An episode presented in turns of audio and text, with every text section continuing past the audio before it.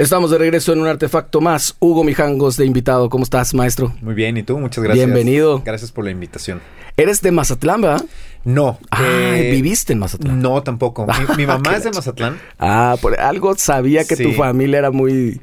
pero iba mucho a Mazatlán. Haz de cuenta ¿Eres que de Puebla de donde, si no me yo equivoco? crecí en Texcoco, Ajá. pero nací en el DF. Y mi Ah. papá es de Chiapas. Entonces es una mezcolanza Ándale. No, hombre, pues agarraste de todos, cultura de todos lados. Exactamente. Eso es lo, lo que está muy loco porque tengo cultura del sur y también del norte y son como si fueran países diferentes. Y del centro, y cabrón. crecí en el Chilango, en Ajá. el centro. Entonces, como en el centro eh, también es otro país, sobre todo en Ciudad de México, Texcoco es muy arraigado a la cultura prehispánica, desde la dieta y todo gira alrededor, como hay muchas cuestiones que tienen que ver con el rey poeta, Netzahualcóyotl, todas Oh. las calles se llaman así como, Ajá.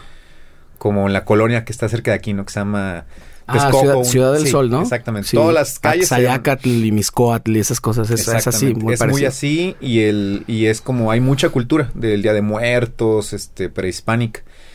Y iba mucho a Mazatlán en, en vacaciones. En veranos. Veranos, Semanas Santas y, y Navidades, ¿no? Entonces, cuando eran, eran vacaciones, generalmente íbamos a Mazatlán y desde niño hice muchas amistades allá y primos, este... Me estabas diciendo que en una de esas vacaciones viste aquello y su banda. No sé si ya Sí. era bajo tres o si tenían algún otro proyectito. O sea, a lo mejor era bajo tres en la época que estaban haciendo covers, ¿no? Yo creo que sí.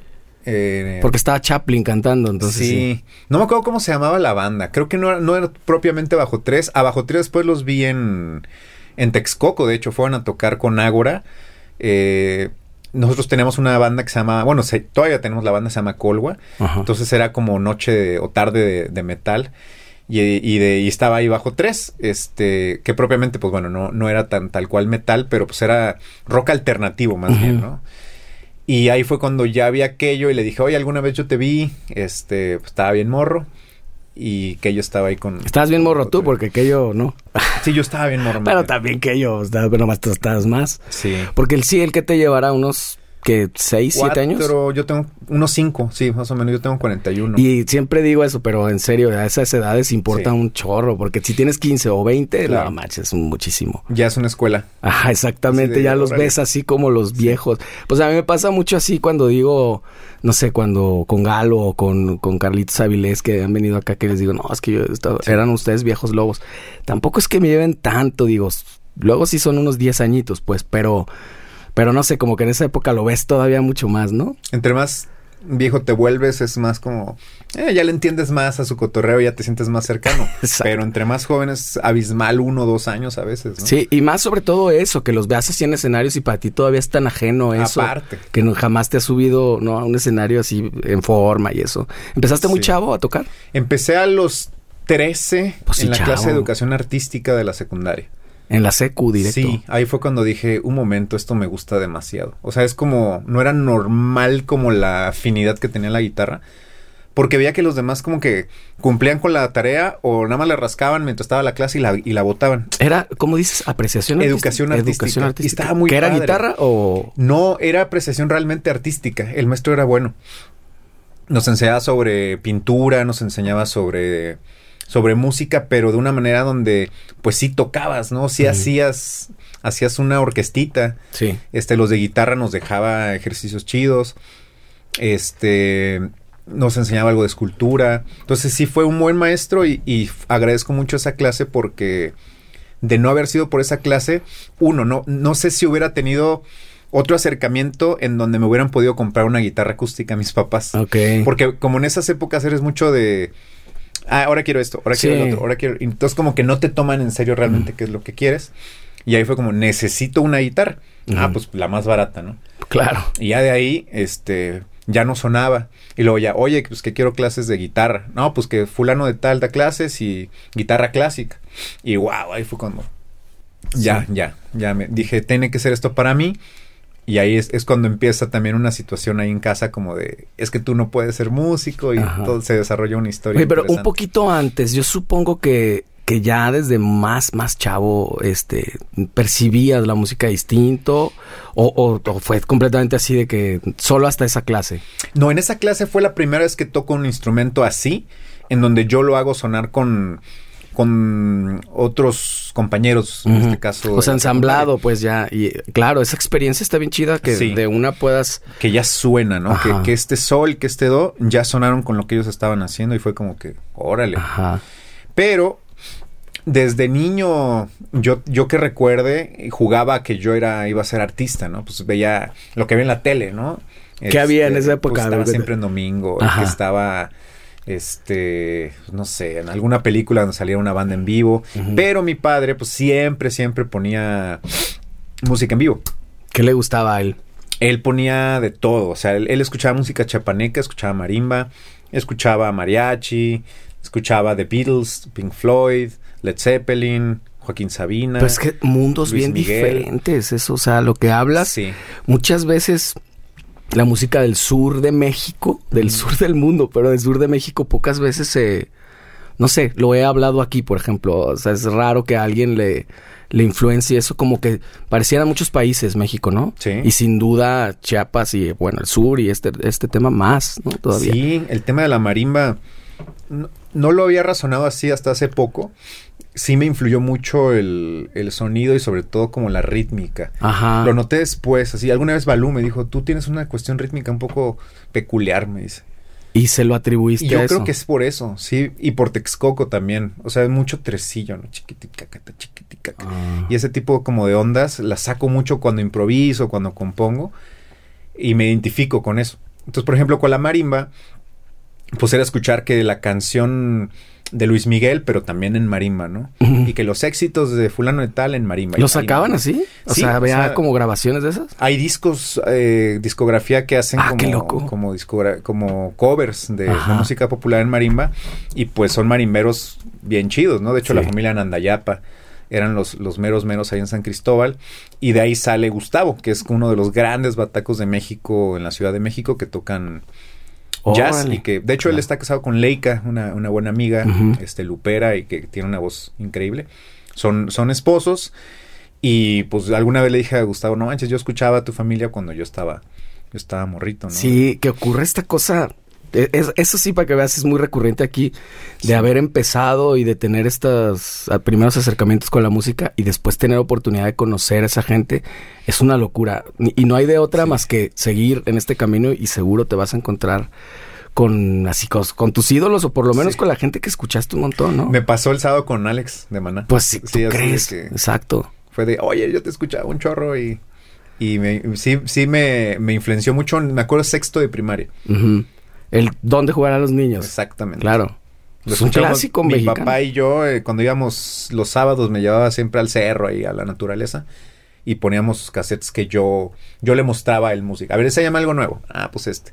No, pues que la maldita. No, pues que el silencio. No, pues que Guns N' Roses. ¿Y si le gustaba a tu jefe? Gustaba?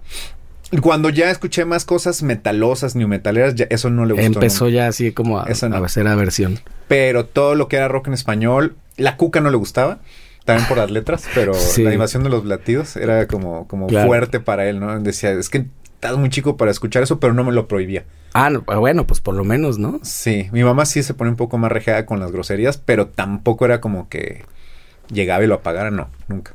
No, pues a mí me tocó desde los hombres G también lo mismo, era la misma actitud de que oían sufre mamón y es como, bueno, o sea, te estoy hablando de unos años, todavía unos años antes, ¿no?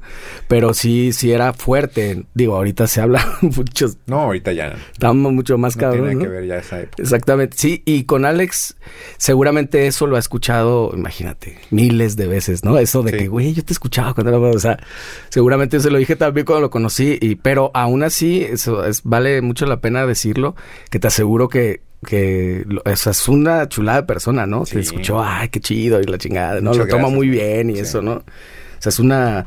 A, estas alturas, y teniendo tanto tiempo ya en esto y habiéndolo escuchado tantas veces. Pues sí, este, eso pasa luego de, conocer como a tus ídolos, a la gente que te influenció. Em, cuando tú ya te metes al, al, a la escuela, a la, digamos a, la, a las clases de guitarra ya bien clásica, ¿Te decantaste directamente por lo clásico o es como que era lo que, lo que había que hacer? Mira, primero empecé con ese maestro porque mis papás vienen como de un mundo muy lejano a la música, que es como la medicina y la odontología. Y propiamente, pues ¿Son no odontólogos los dos? Y mi papá es médico general y mamá odontopediatra. Ok. Pero nadie de ellos pues tomaba clases, no sabían con quién recurrir.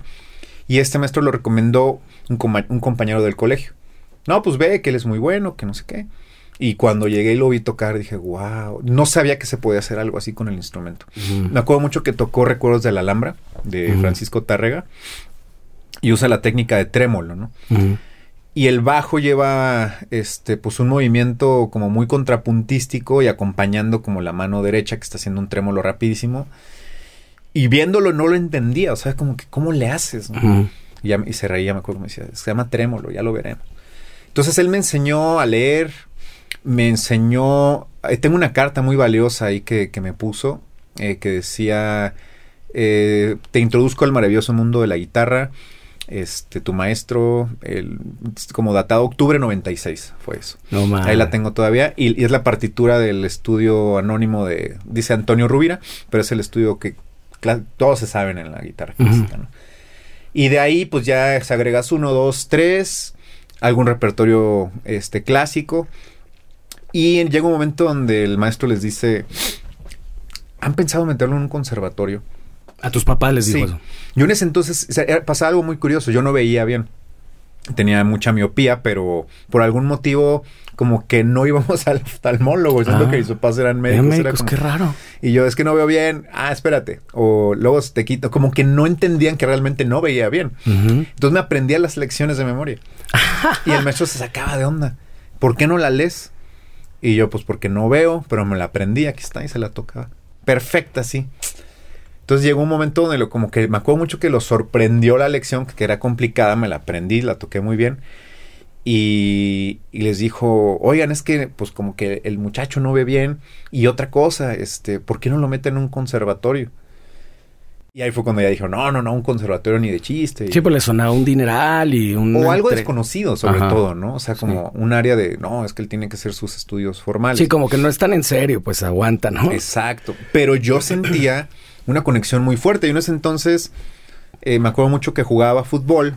Jugaba, había una escuela de Cruz Azul ahí en Texcoco. Íbamos a, a la zona metropolitana, pues a concursar, a jugar, ya sabes, torneitos. Pero yo decía, es que no me gusta tanto el fútbol como la música. O sea, me gustaba ir con mis amigos y jugar y ya. Pero igual sí te gustaba, o sea, sí, sí, lo disfrutabas el fútbol y todo. Lo disfrutaba mucho. Pero llegaba a la casa y tocaba guitarra y era otra onda. Y me acuerdo que escuchaba mucho los armónicos. A veces dejaba sonando una nota y se apagaba y sonaba el armónico o la serie. Y como, ¿qué es eso que suena? Y hasta después supe que era. Ajá. Entonces, en ese periodo fue como muy padre poder descubrir eh, que había ese mundo donde no nada más era el rock, sino que, había algo más complejo, ¿no? Armónicamente, melódicamente, contrapuntísticamente, y que ya lo podía tocar. Ahí tú ya para entonces ya le había, ya había entrado el metal en tu vida y eso, o todavía Ahí te va. Entonces, en ese entonces, eh, yo sigo yendo a Mazatlán y cada vez que iba a Mazatlán me traía música porque pues era como los que estaban pegados al norte y era más fácil. Había más, ¿va? Sí, sí, sí, sí. Entonces, no, pues que chécate, pues primero ya sabes, Metallica, ¿no? Y luego, no sé, surgía James Addiction, y luego subía Rage Against the Machine, luego llega Deftones, llega Korn, llega como toda esa onda nu metalera. Ajá. Me lo llevo a Texcoco y le digo, chequen, me hacía mis cassettes de varios, eran famosísimos mis cassettes de varios, uno, dos, tres, cuatro, cinco, y eran como lo que cabía en un cassette rolas de diferentes bandas que grababa de Mazatlán y las llevaba a Texcoco. Ah, pero tú te las hacías, o sea, te las hacías estando en Mazatlán. Así es. tú tu mixtape. Sí, era mi, mi, hobby era tal cual eso. Y a lo que iba, lo junto un poquito con, con la pregunta que me hiciste de que cuando era niño, si yo notaba eso, jugaba a ser artista, pero además me divertía escuchando música, lo que era algo muy raro. Porque los demás compañeritos, pues, este, amigos, claro que jugábamos como todo niño que a los dinosaurios, que juegos en la, en la calle, en, el, en donde hubiera, había mucho monte, entonces salíamos mucho a jugar en el monte. Pero ya yo en mi casa era escuchar música. A los 10, 11, yo empecé mucho, mucho a ser como muy melómano. Y veía que los demás no, entonces decía, pues ¿por qué yo sí, no? O sea, como que siempre traía esa onda. Sí. Juntándolo con esto, cuando, cuando tengo mi colección de varios, le digo a, a Fer, este, Fer Castillo, un gran bajista, amigo, carnalazo. Eh, hay que hacer una banda. Órale. Igual, él se metió a clases eh, de guitarra. Yo seguía con el maestro de clásico, pero empiezo ir con Julio Serrano. Julio Serrano eh, fue mi primer maestro de guitarra eléctrica y él trabajaba con Julio Revueltas. No sé si. Sí, lo claro, claro, por supuesto. Y él trabajaba. Tenía un disco yo de él, de Julio Revueltas. Híjole, Buenísimo. no voy a acordar de... Sí, lo descubrí por allá de... tam- Pues como el 96 o algo así, 96, 97. Y estaba todo lo que daba Julio Revueltas. Era como. Y él es capitalino, ¿ah? Ajá. Sí, sí, sí. Oye, le perdí la pista. Sigue, supongo que sigue tocando. Sigue ¿qué y da clínicas, sí, sí está movido. Yo apenas lo volví como a, a descubrir porque recordando este viaje escuché ese álbum, ¿no? Creo, creo que... Ay, no me acuerdo. Pero es un super disco, ese es muy bonito. Eh, entonces hi- hicimos esta, esta banda, dos guitarras, y luego le dijo, no sé cómo estuvo que armamos la banda y dijo, yo toco el bajo, pero algo muy similar a lo que contabas. Ajá. Como de que, que- bueno, pues lo que, que- lo, Lo que, que, quedó... queda es el bajo. Empieza a tomar clases de bajo, eh, donde también iba con ese mismo maestro que me lo recomienda Daniel Villarreal, el, bajista de Ágora. El te- texcocano también. Él fue muy. Él me ayudó mucho a descubrir música también, Dani. Él fue gran influencia para el progre, sobre todo. Este, me pasaba jazz y progre. Entonces ya ahí fue cuando me empiezo a ir al rock, al rock, al rock, al rock, a lo eléctrico. Y me acuerdo cuando le dije a mi maestro, pues ya no voy a seguir viniendo. Se agüitó un chorro. Y yo también sentí feo. Como que sentí que no estaba haciendo algo bien. Porque sí pude haber seguido con las dos. Pues sí. O sea, pude haber seguido con el mundo clásico y con el mundo eléctrico, pero estás chavo, no había quien me orientara. Era como nada más tener un poquito de disciplina o de... O de igual y pausar un poquito la clásica, pero no dejarla. Sí. Porque después yo solito la volví a agarrar. y- Pues claro, pues es que te diste cuenta que una alimenta a la otra, Sí. grueso, ¿no? Sobre todo el clásico al, al metal y esto, tantas Sí. cosas que después descubriste que tan tan influenciadas de, del clásico. Sí, y a la música en general. Ah, O sea, Exacto. a mí me, me da mucho placer este, tocar guitarra clásica. Por puro placer, es como mi comunión con el instrumento. Mi hora de estudio, mi hora de, de escuchar, así de, de clavarme con, con el instrumento así. Porque todo el tiempo estoy trabajando con guitarra en manos, transcribo. Entonces, bueno. Entonces así fue más o menos como, como empieza a juntarse ya con la banda que se llamaba Colwa. Empezamos a sacar covers primero. Fuimos la primera banda en Texcoco que sonaba cosas así y era, era muy innovador. Porque pues era la primera vez que alguien escuchaba esa música que pues no se escuchaba. Allá se escuchaba. ¿Covers, covers de qué? Era Rage Against the Machine, era Deftones, era algo de Korn, Red Hot Chili Peppers, eh, Radiohead, pero sobre todo la onda nu metalera era como lo nuevo. Ajá. Era como que, ¿qué es eso? Y empezamos ya después a, a hacer canciones originales por ahí del 99, 98. Y sí estuvo, estuvo muy chida esa época porque pues ya nos buscaban para abrir la Resorte, abrir la Maldita, abrirle a, este, a la Castañeda. la- le met- son, son los que me tocó a mí y ya después yo me tuve que salir y ellos continuaron y la abrieron nada más. Y ¿vale? era un poco porque era la, la, la única banda que hacía eso y además pues estaban sonando chido. Sona- y además jalábamos mucha gente. ¿Ah, sí? Sí, sí, jalaba mucha gente a Colwa. Este, sí habían como muchos seguidores y, y era como, pues no decir famosos porque pues dentro del pueblo, pero éramos conocidos. Conocidos, éramos claro. conocidos, éramos, este, sí, eran concurridas las tocadas. Ah, qué chido. Me quiero regresar poquito ahorita a lo que dijiste de, de, de, cómo era el ejercicio de escuchar música. Y últimamente yo veo que es un arte más en desuso todavía, Sí. porque la música se ha vuelto un accesorio. Es mientras estás manejando, mientras estás haciendo qué hacer. No, la pones nada más, pero es raro. No sé si antes se usaba más, pero el ejercicio este de poner un disco y, y ponerte a escucharlo, yo, yo igual lo hacía. Y no sé si te pasó también un poco que fue raro darte cuenta que en la mayoría no lo hacía, como que yo pensaba que era normal. Yo escuchaba las cosas que estaban a mi alcance entonces, yo creo, yo creo que mis papás se sacaban mucho de onda porque era raro que un niño de 11, 12 años escuchara tan obsesivamente un disco de Juan Luis Guerra, por ejemplo. Órale. Como encontré algo ahí, pero me acuerdo que la orquestación me, me Órale. hipnotizaba. Órale. Quisiera hacer un pez y este el, el disco este famosísimo de Bachata. Rosa, que es buenazo. Pero a mí me da un poco de pena porque ya cuando Claro. empezabas con, como con el rockcito y todo el mundo caifanes y eso, y, ah, sí, caifanes, claro, yo le decía que oía eso. ¿no? Era gul- gul- Pero incluso escuchaba los discos de mi mamá de, de Yuri o de mi papá, de así de esas cosas. Mi papá era mucho de Lucerito, Alejandra Guzmán, estas más. Y a mí se me hacían discos increíbles. O sea, Alejandra Guzmán están cabrones los Sí, ¿no? discos. Y hasta Después, Satriani grababa ahí. Después lees los créditos y dices, bueno, no estaba tan... No, ah, yo me acuerdo que mi hermana tenía uno de Gloria Trevi y había una canción, la de los borreos, que me gustaba un chingo la, la batería. Y años después me lo dijo Darko. Es Vini con la yuta y yo, ay, güey, bueno, no está Sí. tan mal, cabrón, ¿no? Sí, es que sí, mi razón. Sí, había, había música que se enriquecía chido. Eh, sí había, había muy buenas cosas y había como como no estaba tan a la mano era muy aspiracional llegar a al día que había música en la tele que era siempre en domingo que quieras o no pues bueno por lo menos veías monos tocando instrumentos o bailando o cantando No, fue importantísimo. porque no había, o sea, si no tenías, yo no tenía MTV hasta la secundaria, no Claro. tuve MTV, entonces me platicaban mis amigos de, ¿ya viste el video de Michael Jackson? ¿Ya viste el Unplugged? Pues yo sabía que existía eso, pero no lo podía ver porque pues no teníamos y como que no les importaba mucho a mis papás tener cable en ese momento. Claro. Y lo único que podía era cuando habían baratas en la Comer, así de ya ves que era dos por uno en julio, pues ahí me compraba muchos CDs o, o le robaba también como tú los discos a mi papá y me ponía a escuchar.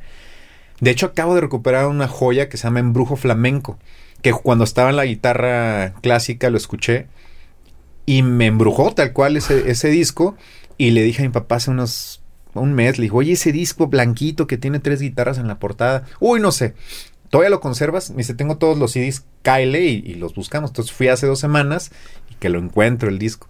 Pues lo llevo escuchando diario ahorita. ¿En serio? Porque es un disco que Oye, ¿tienes para escuchar CD hoy en todavía día? tengo. ¿En serio? ¿Qué tienes? Tengo un- ¿Estéreos, eh? un estéreo LG chiquito. Tengo en el carro.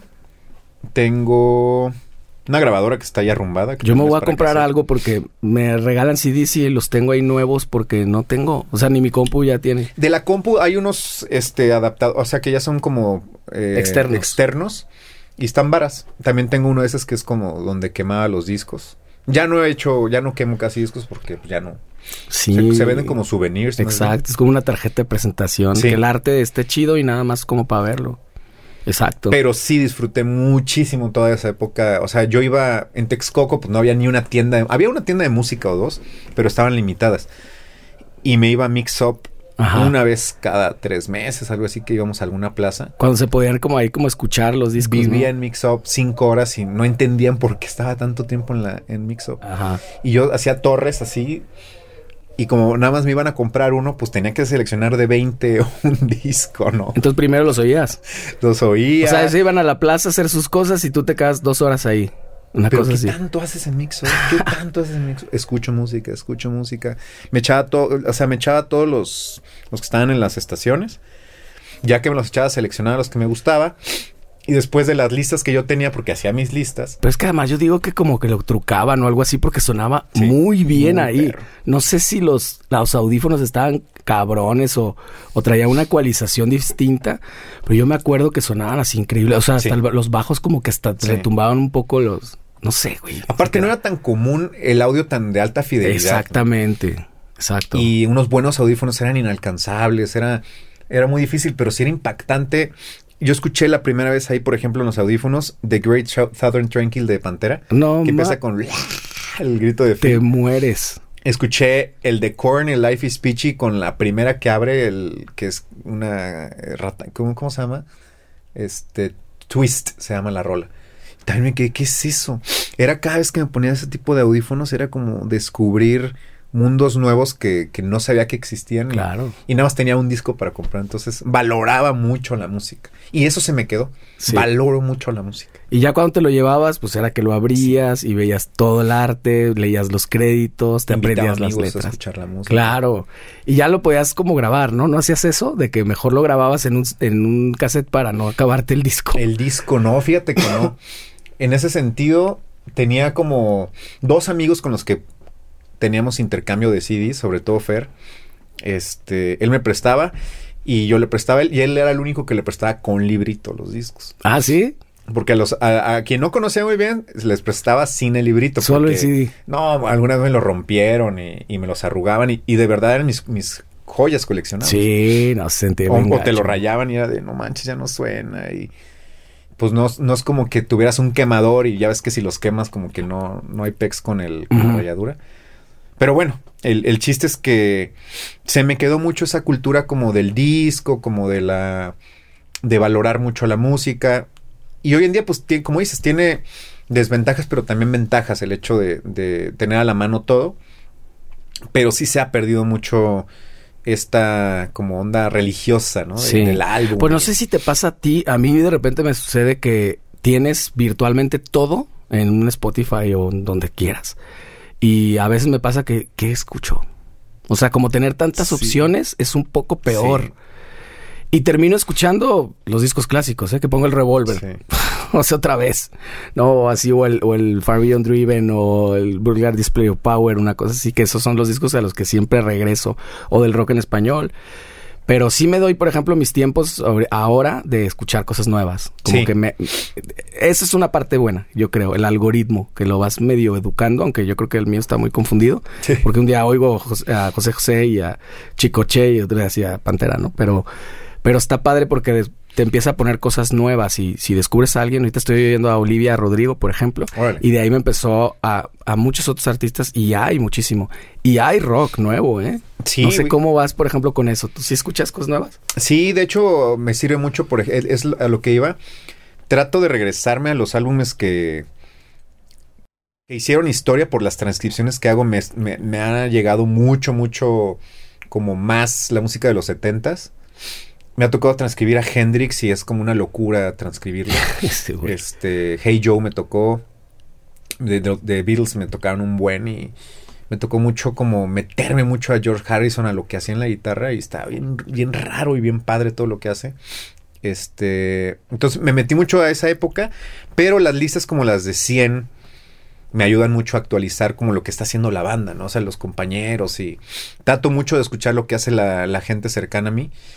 Este, porque les aprendo mucho como de cuestiones de mezcla, cómo están mezclando, cómo están masterizando, cómo componen, qué suena, qué suena ahorita. Este, por ejemplo, hay bandas como Ray Coyote que me súper encantan. Sí, o sea, Ray también. Coyote me encanta. Parasite me encanta. Este, Ágora me encanta. Me encanta. O sea, te, sí hay como música que, que, saca, pues por ejemplo, los de Alzada. Hay cosas que me gustan mucho. Eh, y de compañeros, ¿no? O sea, soy fan de, de, de, de, muchos amigos. Y eso está padre, porque sí me doy tiempo también para, para escucharlo. Eh, casi siempre después de comer escucho música y en la noche. Órale. Pero sí lo hago como... Sí te das como, tu tiempo así, sí. muy a la antigüita, al old fashion. Sí, fíjate que estaba viendo el documental, por ejemplo, de Wayne Shorter, el Gravity Zero, el que acaban de sacar. Y me puse a escuchar como su onda orquestal eh, mientras leo también y, y wow, o sea, es como se me abre mucho o a veces pongo, no sé. Mientras lees algún libro, uh -huh. puedes hacer eso. me cuesta me mucho. Exacto. Llega un punto donde lo pongo como de vamos a leer y escuchar música, pero llega un punto donde wow, Exacto. Wow, wow, y ya. O lo regreso y ya digo. Después tengo que escucharlo y ya nada más escucho. Ajá. Pero a veces sí nada más es de cerrar los ojos y escuchar música y, y sin analizar nada, nada más como recibir la información. Pues es difícil, pero, sí. pero es un ejercicio bueno, ¿eh? Como para educar sí. también tu mente de estoy en un modo escucha. No, anal no, análisis, ¿no? Totalmente. Oye, sé que estudiaste, bueno, no sé si me estoy adelantando mucho, pero estudiaste medicina, ¿verdad? Sí, justo cuando estoy en la época con Acolgua, todo lo que daba, pues llega el momento de decidir qué vas Híjole. a hacer en tu vida, ¿no? Entonces, eh, siempre fue un tema en casa el, el hecho como de, de, de, de estudiar algo que, que, no fuera riesgoso en el tema económico. No, no era uh -huh. tan limitado como tienes que ser médico, pero la música no era, no era que estuviera mal per se, sino que el tema de la economía y del, del vivir. De la seguridad. de la seguridad económica, que sigue siendo siempre un tema. Sí. Pero al momento de decidir, como que mucho mi inconsciente estaba hacia, no, es que yo tengo que ser médico porque me, tengo que irme por este camino y porque pues va a ser mi hobby. O sea, pero muy como... No como, reflexionado. No reflexionado, sino repetido. Uh -huh. Entonces, pasaron cinco, fueron cinco años de un periodo de, de indecisiones muy fuerte. Eh, me salí al tercer semestre de medicina, me voy a estudiar música al Cardenal Miranda, que era un, era un instituto de música sacra. Han salido grandes músicos de ahí, conocí grandes amigos también. Y ese proceso no fue brutal en tu Fue muy casa. feo, fue muy feo, fue, fue una etapa muy rara, muy, muy rara, muy... te- te- la, la palabra es indecisión. Y hoy en día pues es algo que, que la verdad no soy. O sea, pero en ese entonces yo era indeciso. ¿En serio? Yo era muy, este, tenía dudas todo el tiempo de todo, pero dudas feas hacia lo negativo, ¿sabes? Ujú. Eh, a- aunado a esto, pues era como una época muy, eh, tienes mucha energía, el- la banda, eh, era en que estoy en medicina, entonces no puedo estar en la banda. Y ellos estaban ya haciendo cosas más chidas, entonces yo no estaba y extrañaba la música y luego en la medicina era, muy rudo el- el régimen Ah, sí, Y- así sé eso. y lo aguantaba, pero necesitaba música, entonces tenía que nutrirme de música, entonces agarraba la guitarra clásica, pero no me daba tiempo. Total que empiezo a entrar a clases con el maestro Héctor Castañón, eh, un gran maestro de guitarra allá en, el- en México. Él le dio clase, por ejemplo, a, a Toño Ruiz, a creo que a Hugo Loyo, a los de Ágora, a muchísimos. Y me lo recomiendan, ¿no? Y ahí fue cuando dije, no, o sea, no puedo seguir este, haciéndome güey. Esto es lo mío, porque me empezó a enseñar armonía modal, cuestiones de composición, escalas bien raras. Y de ahí es que como que descubriste la música ya. redescubrí Claro. otro, otra posibilidad. Ya me grababa yo, empezaba como a, a picarle la compu y me grababa. Pero toca el internado, el momento más difícil, ¿no? Y en el internado, este, pues ya tuve que dejar todo y ahí fue cuando troné, que más o menos al quinto año. O sea, salgo de- del Cardenal Miranda, regresando un poquito. Duré un semestre por las indecisiones y regreso. Entonces me echo cuarto, quinto, sexto, séptimo, octavo, noveno. Hasta llega hasta noveno. Seis semestres, tres años más, en donde cada semestre me cuestionaba lo mismo. Cada semestre era quererme salir, pero no porque ya me había salido. Ujú. Entonces era. Entonces empecé a ir con, con terapeutas, ¿no? Que, que me ayudaron mucho a definirme. Uno de ellos muere, que yo estaba muy apegado a él. Era un gran, gran terapeuta, un psicoanalista español, preparadísimo, experto en neurociencias y terapia eh, old school del psicoanálisis. Y me ayudó no sabes cuánto y que se muere. No, pues te pegó, cabrón. Me Doble duelo. Cabrón. Y ya de ahí voy con otro y luego voy con otro. Y todo en ese proceso fue como conocerme y saber por qué me estaba pasando eso, ¿no? Y de dónde radicaba esa inseguridad y esas ansiedades. ¿Y qué encontrabas? Y, y todo radicaba precisamente de estas cosas como tienes que, está implantado en ti que te- tienes que llegar a, hacer esto porque te tiene que ir bien, tienes que ser el mejor y, o sea, como cosas que no es que me lo dijeran tanto en mi casa, pero como que yo yo me lo hacía ver así. Claro. como muy duro con- conmigo en ese sentido. Es que el tipo de educación que no es tanto lo que te digan, sino lo que es y lo que, lo que, pues lo que mamas, ¿no? Y perdón la palabra, Sí, sí, pues, sí. pero en realidad es eso. Eh, ¿Eres hijo único? No tengo una hermana. menor- Una hermana menor. menor. Aparte eso, ¿no? Un poco el Sí. ejemplo y este rollo porque es hermana, entonces te tocaba como cuidarla más, supongo, o eso también uno a veces lo... lo yo también tengo una hermana menor Sí. y, y como que en algún momento agarras ese rol, ¿no? De que Puede de ser. role model y de, Sí. no sé, cuidarla y así que no puedes como tomar cualquier decisión y pensártela mucho, aunado a tu personalidad, ¿no? Ya. Exactamente. Y sí, o sea, después la conclusión es esa, ¿no? Yo soy así, sí hubo una influencia en casa, sí hubo... eh, hubo que revelarme muy duro al final. O sea, cuando, cuando ya decido bye medicina para siempre, voy fue cuando salí de una, una terapia, este, aunado a hasta una cita astrológica con un tipo buenísimo que se llama Luis Lesur, que ya falleció. No sabes todo lo que me dijo y la manera en que me lo dijo Wow. de una manera que, que yo no creía, de verdad, pues venía de un mundo de ciencia. De, un- de- de una manera que te hacía sentido. No, no, no entendía. Lo primero que le pregunto es, a ver, ¿y qué relación hay eh, que tenga que ver con una lógica, eh, los astros con lo que me pasa en mi vida? No entiendo y para mí es así, hasta un, un tipo altanero yo, ¿no? Como, ¿por qué funciona? ¿Por qué podría funcionar? No le veo la lógica. Y se fue a, una, a un contexto como más de Jung y los arquetipos y lo inconsciente colectivo y la energía que hay, que es lo que mueve generación tras generación. Y, y me explicó algo muy maravilloso en ese sentido como para abrirme. Y una vez que me abrí y que él abre su computadora y me lee todo lo que... ¡Wow! Me quedé. Entonces él me dijo, sí tienes marcado aquí mucho el, el, el tema como de, de la indecisión en este momento de tu vida, pero la decisión que tomes va a ser la correcta. No te preocupes, vas a estar muy bien. Tienes las herramientas para lograrlo. Si lo quieres hacer, hazlo. Pues no le hice, o sea, eso más la terapia, que la terapia también me reforzaba como no tienes que satisfacer a nadie más que a ti. Pum, entendí eso y fue como quitarme un peso y si entra una batalla campal en casa. No, imagínate. Me imagino, sí, sí, sí. O sea, tanto. Pero además, ¿disfrutabas la medicina? Algunas cosas sí, pero la gran parte al final no. Ah, pues es que digo, también, ¿no? O sea, ah, hubiera sido más difícil que, que, fueran como tus dos pasiones, pero si sí. ya medio se te estaba saliendo una y la otra te, sí. te, coqueteaba de una manera brutal, pues yo creo que ya estaba como... Pero sí, eh, entonces eso, ¿y en tu casa qué onda, güey? ¿Te no, tuviste pues que fue... salir o qué? Fue muy duro, o sea, fue, fue triste. O sea, para mí fue triste porque fue como como, híjole, te fallé, uh -huh. les fallé, ¿no? Pero no puedo hacer Perdón. nada porque esto es... Ah. Perdón. ¿Sentiste o sea, un poco de culpa ahí? Sí, mucha culpa, ¿no? Asumo cualquier responsabilidad, este... Yo sé lo que viene, le digo. Va a ser, va a ser muy difícil, muchas cosas van a cambiar. Pero lo que cambió simplemente fue que me tuve que hacer más responsable. Siempre lo fui. De hecho, estaba becado en la universidad donde estaba de medicina, pero cuando salgo, lo único que le dije, ayúdame con el primer semestre, ya había investigado todo Fermata. Y era, era ya, lo, ya tenía la vista ahí porque en ese entonces Fermata estaba increíble, estaba en un nivelazo. Fermata, de, el de Ciudad de Ciudad México. De México. Y ya había muchos amigos estudiando, entonces ya tenía referencias. Y le dije, ya sabía cuánto costaba, ya había ido a pedir informes, todo sabía.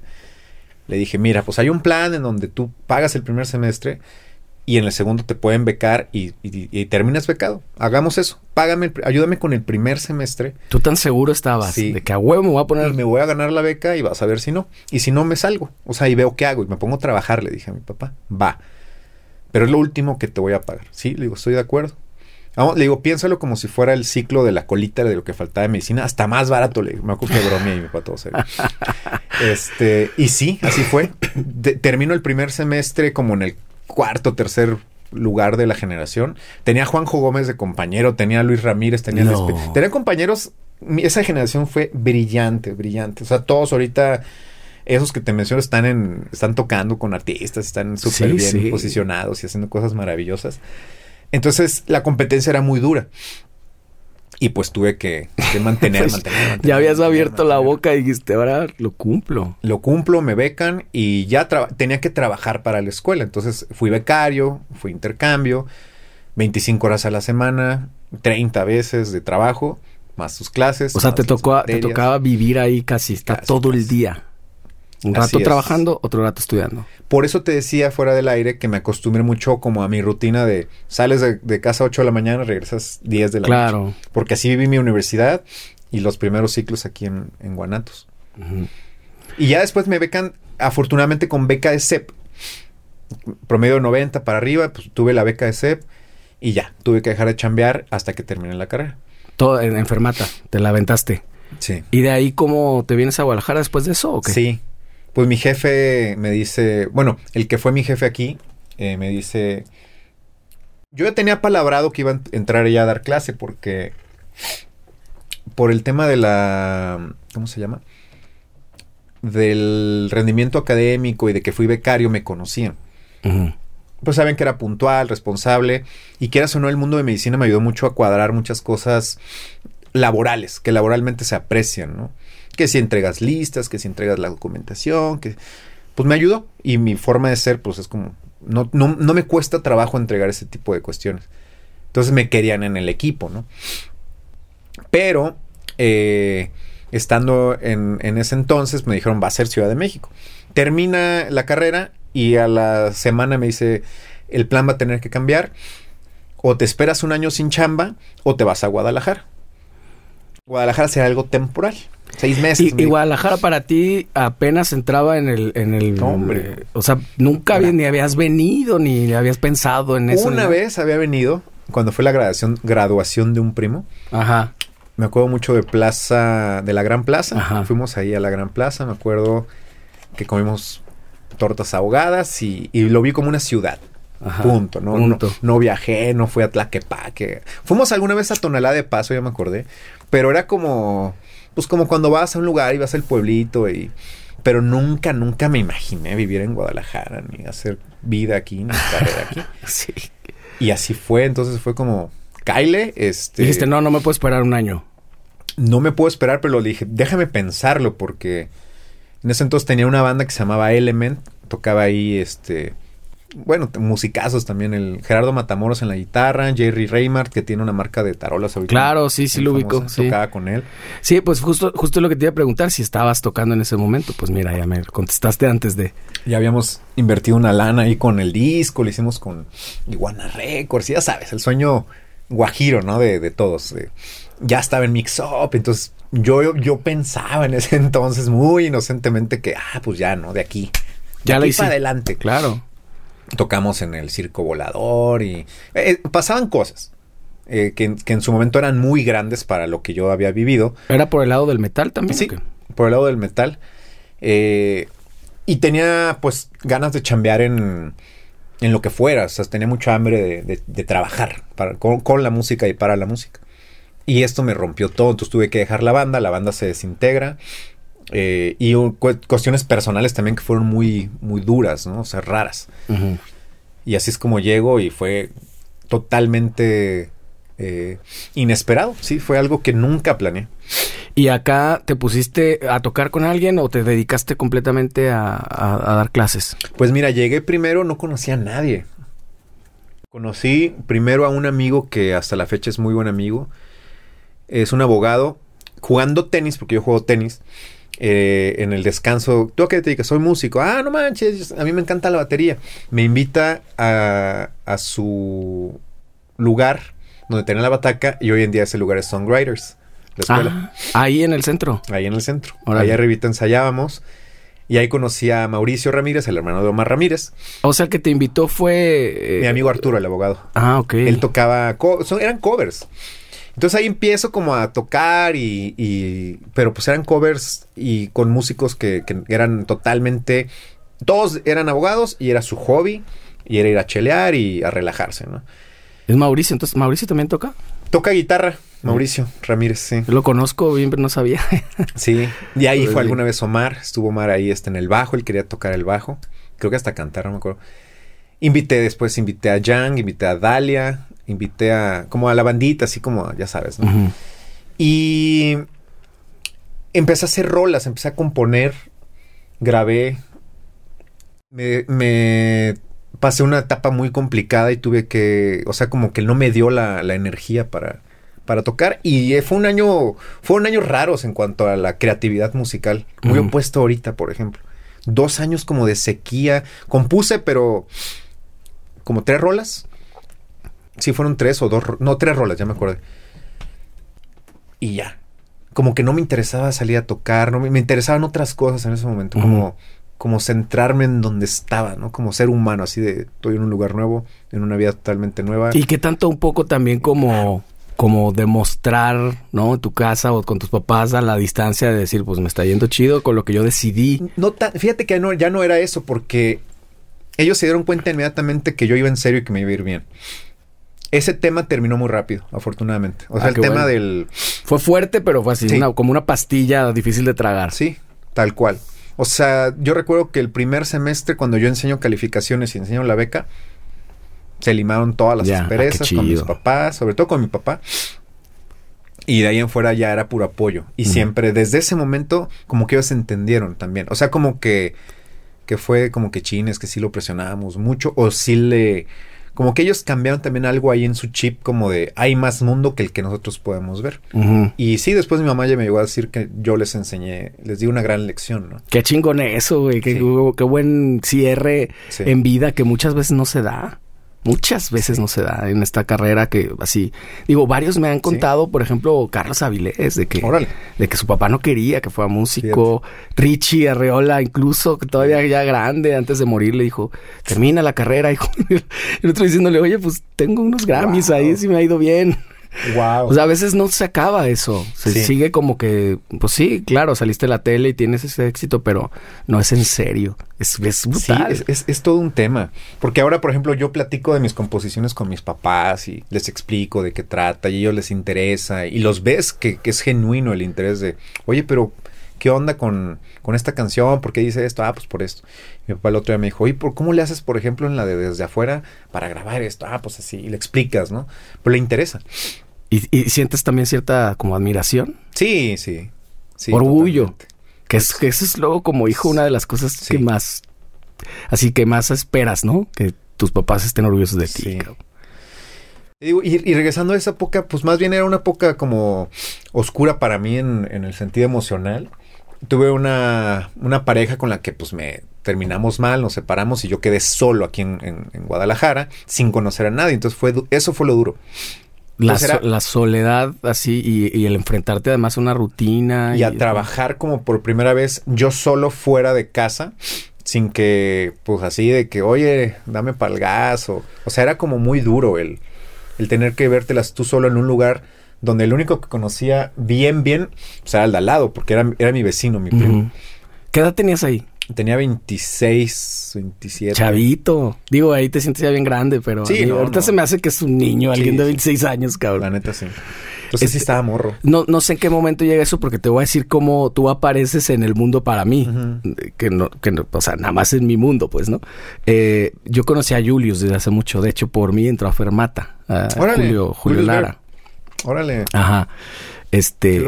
¿Y sabes por qué? Porque en Fermata me estaban chingue chingue que me metiera desde entonces y me hablaban y ya no sabía cómo quitármelos encima.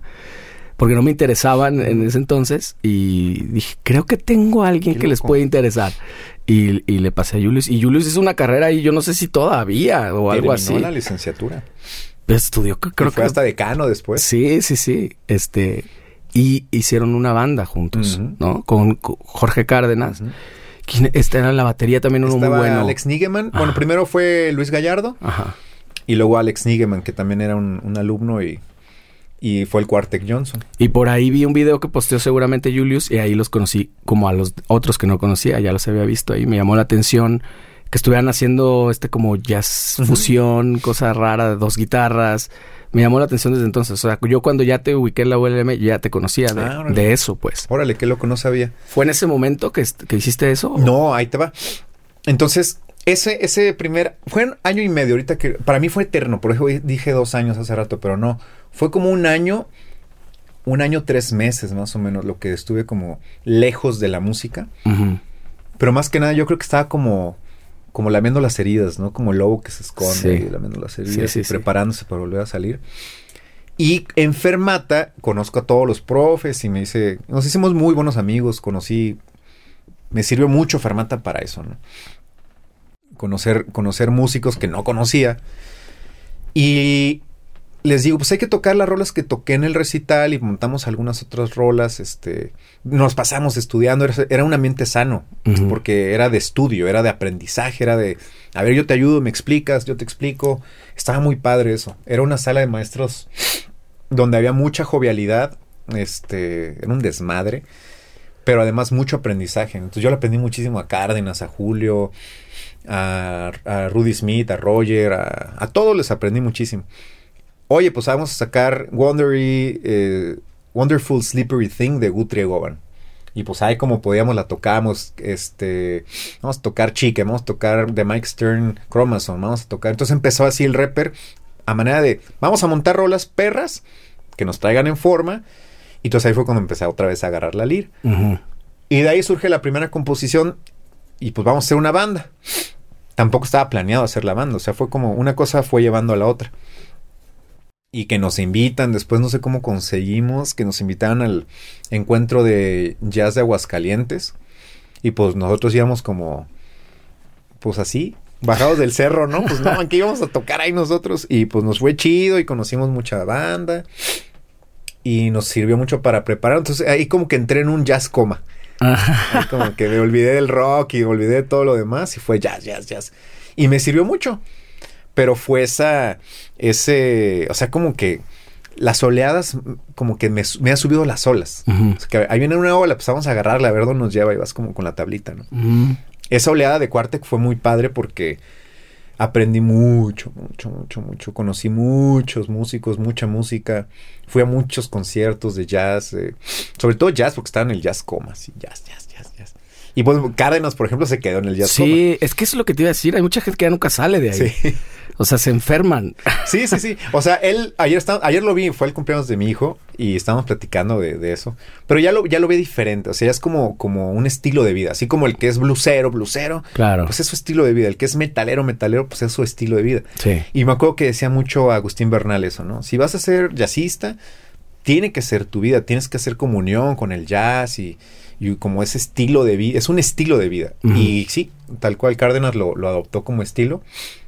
Eh, llegó un punto donde yo dije, eh, está chido, pero no es también tanto para mí. Uh -huh. Me encanta, lo, lo disfruto muchísimo y, y, y, sí disfruto muy cañón escuchar, pero tocar, eh, me, me, alejé me, como que mucho de, de, varias cosas y lo agarro mucho para estudiar sobre todo, uh -huh. para estudiar, disfrutar en casa y cuando saco, por ejemplo, a mi trío, pues tocamos composiciones mías eh, o, o, estándares que, que, me sé bien, que me, que me gusta, que lo disfruto, pero dejé un poquito como la onda de del estrés de tocar ya, ¿sabes? Como uh -huh. que ahorita toco lo que disfruto, lo que siento que me sale mejor uh -huh. y traté de dejar de lado lo demás. Ok. Sí, porque luego les pasa eso, ¿no? Es una, es una obsesión también muy grande y que además es inagotable, entonces sí. eso te clavas cada vez más. Ay, llega, un, llega un punto, no sé si fue la misma desbandada que sucedió en, en, en Fermata, eh, en la que te saliste tú, porque como un poquito que, antes. Ah, yo, yo salí, brinqué antes en la lancha porque ya se veía yo venir. ya veía venir, había muchas injusticias y la neta es que me harté así muy cañón de muchas cosas y ya no me sentía a gusto. Duró un año de profe nada más. La desbandada fue un semestre después o en el Inter. Uh -huh. Entonces a mí este, me habla Jank, Luis David, y tuve una junta con Avitia en ese momento. Uh -huh. eh, la junta fue informal, fue presentarme el proyecto. Eh, estaba en pañales, conocía, pues ahí conocía a toda la banda, ¿no? A Mariana Mota, a Brenda Molgado, que empezaban en una oficinita. Pues entre el 12, 13 por ahí. ¿O Exactamente, antes? fue en el entre el en diciembre 12 a 13 en ese cambio de año. Uh -huh. Entonces yo me salgo en noviembre y empecé ya, ya, a trabajar en ULM y a darle forma como a, a lo que empezaba a gestarse, ¿no? En, en, cuanto a la escuela. Ya con más experiencia, es, ese año fue muy duro en, en Fermata en cuanto a, a, la cantidad de trabajo. Pues es que eran 48 horas a la semana Ay, de clases. Era una locura. Ponle que tenías libres algunas, pero cuando podían te metían otra y te metían. Entonces, pues sí o sí te, te, te enseñaban, ¿no? A dar clase. Exacto. Entonces ya llegué como ay, a respirar porque si era otro ambiente, ya tenía más, ya era más dueño de mis tiempos y es cuando ya empiezo en, en ULM esa, esa carrera que duró como cinco años más o menos, cuatro años.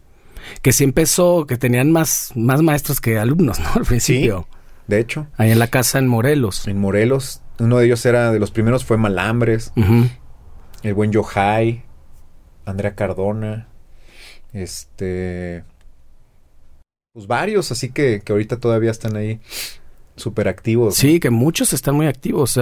Eso para mí vale la pena siempre, lo, lo, menciono muchas veces porque como que el promedio luego de tus compañeros que tocaron o que estudiaron contigo es bajo, o por lo menos sí. en mi, eh, mi experiencia sí fue, y acá no, acá es alto. Es o sea, alto. son muchos los que están tocando, muchísimos, casi sí. grupitos completos, grupos completos de, de algún salón que dices, este está tocando acá, este acá, este acá, este acá. Muchos de esa generación. Sí, como dices, en proporción es bajísimo. Por ejemplo, Fermata, nuestra generación era grandísima. De 100 yo creo que unos 20 yo creo que son los que estamos activos de, de los que entramos a la generación. No manches, es bien poquito. Un 20%. Y se me hace mucho. Uh -huh. Porque hay otros que son 10%, 5%. Pero tío, mi generación estaba estaba súper, súper pro. Y de estos chicos de, de ULM, sí, fue, fue maravilloso. Fue una etapa muy chida. Eran, muy, eran generaciones muy receptivas, muy uh -huh. interesadas en la música.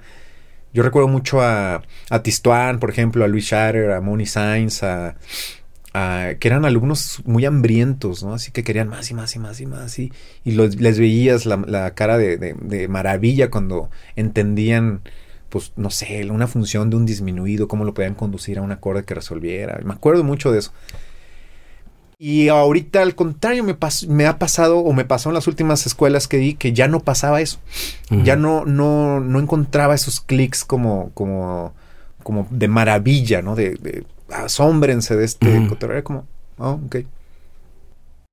Ok, va. ¿Hoy por hoy estás dando clases? Ya no. En escuelas ya no. Ya no. Ya no. ¿Tienes mucho? Sí. Eh, el semestre pasado tuve que dejar a medio ciclo Ameriqué porque me cayó una chamba muy grande que fue transcribir el disco de Tesseract completito y además estar todavía como transcriptor en guitarra. Ok. Entonces, eh, ahorita mi trabajo Eso no lo sabía, ¿eh? está, está muy bueno. Está buenísimo. Entonces no tenía tiempo, no tengo tiempo para muchas cosas y las clases pues eran, son dos veces a la semana, dos horas en esa escuela, entonces ya no me da chance. Y también como que siento que no es mi momento ahorita para estar como en eso. Como que son ciclos, no sé si se, siente, ¿no? Claro. Como que el ciclo así de, de, escuelas y de estar, como que siento que terminó. Ajá. Oye, ¿y a, qué se lo atribuyes el hecho este de lo que me decías de que ya no hay como esta recepción o, o, hambre? Yo tengo una hipótesis, pero no sé si la compartas. Es un, tal vez puede ser un poco como que la, la visión de hoy en día es más global, como que muchos chavos que se meten a estudiar ya se asumen como productores desde antes y tienen su home studio. Entonces como que no lo ven tan importante. O sea, como que me sepa tres acordes puedo hacer un hit. No, no sé si esto está pasando más ahora que antes. Sí, totalmente. Yo se lo digo a la tecnología, tal cual. Y la tecnología podemos hablar de muchas cosas. como dices tú, el home studio, eh, lo que se viene con la inteligencia artificial es algo que que es apabullante, que, que va a ser un game changer, ¿no? O sea, va a ser como cuando llegó el Wi-Fi, cuando no tenías internet, pues era otro mundo. Claro. Y el mundo que, que, que se viene va a ser muy cañón. Que en ciertas, en ciertos sentidos siento que también las, generaciones son así porque como que ellos ya saben que, que, ya no va a ser tan necesario saber todo eso para hacer música. Si está bien o mal, no soy yo para juzgarlo, nadie, pero pero sí, sí es algo que el hecho de, que ellos ya puedan hacer música perrísima, que suene súper producida, que esté en plataformas y que hagan todo ellos, y llegan a una escuela y cuando tú les quieres hablar de familias y funciones tonales, pues, ¿para qué? O sea, si ya estoy haciendo mi música, ¿no? Entonces, lo entiendo. Y también es como que o la escuela se renueva en plan, en cuestiones como de, planes de estudio y de, realmente eso, eso les va a servir a los chavos. Sí. Es demasiado ambicioso el plan de estudios de casi todas las escuelas para lo que ellos están buscando. Si vas a hacer armonía triádica nada más, si vas a hacer acordes, todo tonal, chido. Eso es lo que yo también quería hablar contigo. Este rollo que, te pasó algunas veces, pasó en Fermata. no sé, yo la verdad no sé exactamente cuál es el lo que pasó ahí, pero sí sé lo que pasó en ULM. Y muchos decían, volvió a pasar lo mismo que en Fermata. No sé si cuál es el problema de las escuelas de música. ¿Tú cómo lo ves? Híjole. ¿Crees que tenga que ver con el hecho de que no empatan el plan de estudios con una realidad que está pasando? Como que no entienden la realidad en la que están viviendo. Es complicado, es todo un tema, ¿no? Es un tema, yo creo que para un podcast entero y con un análisis. o sea, no, no, quisiera hablar al aire, ¿no? Ni tirar. Porque eh, yo estoy consciente que, que, por lo menos en ULM, muchas cosas se hicieron con la mayor como fe para que funcionara mejor la escuela. Pero la forma en que se dieron y las premuras le dieron en la torre. Esa es una sí actualizar, porque necesitas actualizar más ahora, o sea, ahora es muy complicado eh, también el alumno en cuanto a, la tolerancia que tiene para ciertas cosas. Por ejemplo, hay alumnos que definitivamente no quieren, no, no van a querer aprender este, todo lo que tiene que ver con, con armonía compleja, pero sí quieren esto, pero el programa dice que tienes que ver esto, entonces como profe, ¿cómo le haces para balancear a los que no tienen la, el interés, la tolerancia a una clase de dos horas para aguantar esos temas y a los que sí? Divides el grupo a la mitad, haces materias especializadas, haces grupos especiales, haces planes de estudios personalizados, pero si son 30 alumnos, 35 como en Amérique. Es una locura. No se puede. Eh, clases particulares o asesorías particulares, puede ser. Entonces lo que creo que lo que pasa es eso, en, en como que en las dos, eh, como que crecen la, crece el número de alumnos eh, la escuela empieza a tener seriedad. O sea, en ULM ya, llegaba gente de Sudamérica, de Europa, ya estaban llegando, estaban emigrando. cuando se da ese fenómeno es que aguas, ya está, ya va en serio, ¿no? Ya estabas ante la SEP como casi todo listo y ordenado para, para ahora sí pensar en maestrías. Entonces creo que los tiempos, eh, los dineros ya sabes también es muy complicado, ¿no? El, balanceo de, de la ganancia que necesita tu equipo docente para que esté contento, los honorarios de los que están de administrativos, los, las ganancias para los de arriba. También yo entendía que no era a veces como un buen negocio para los de arriba, ¿no? Pero ¿cómo, ¿cómo haces el balance? Por eso te digo, no soy el más preparado para contestar la pregunta, pero sí sé, definitivamente, en lugar de, de eliminar y de cortar cosas de tajo, creo que se tenía que, o sea, se, tiene que buscar expertos en esas áreas. Eso. Expertos en el área de contabilidad, en el, de, administración, de, delegar cosas para los que sepan de esas cosas, para hacer crecer los números. No digo que las que estaban estuvieran mal, pero más bien sumar estas personas para, para hacerlos funcionar, porque pasan todas las escuelas por lo que yo me estoy fijando. ¿no? Además, de que una realidad también es que hay demasiado campo, hay, hay demasiados alumnos egresados y muy poco campo laboral real. Entonces, creo que eso afecta mucho también el nombre y prestigio de una escuela, ¿no? Porque, ¿de qué te sirve sacar, no sé, pongamos un número, 50 egresados al año? ¿Cuántos de ellos van a tener un empleo? Eh, sabemos que cuando sales, pues hay que chamear de lo que sea, aprender a trabajar, porque se aprende a trabajar. Claro. Pero este porcentaje del que hablábamos antes, si de mi generación 10%, 15% estamos activos, yo creo, eh, ahorita con, con tantas escuelas de música, ¿cuántos estarán activos y cuántos alcanzarán a encontrar trabajo? Eso también es un punto muy importante. Que quieras o no, cuando empiezan a salir las generaciones, eh, mueve, mueve cosas, ¿no? Y es como, híjole, ¿de qué voy a trabajar? Posiblemente tú no te fijes tanto, pero igual y tu papá sí. Entonces entra el tema de los títulos, entra el tema, el, tema de, sirve, no sirve, sí. SEP, no SEP.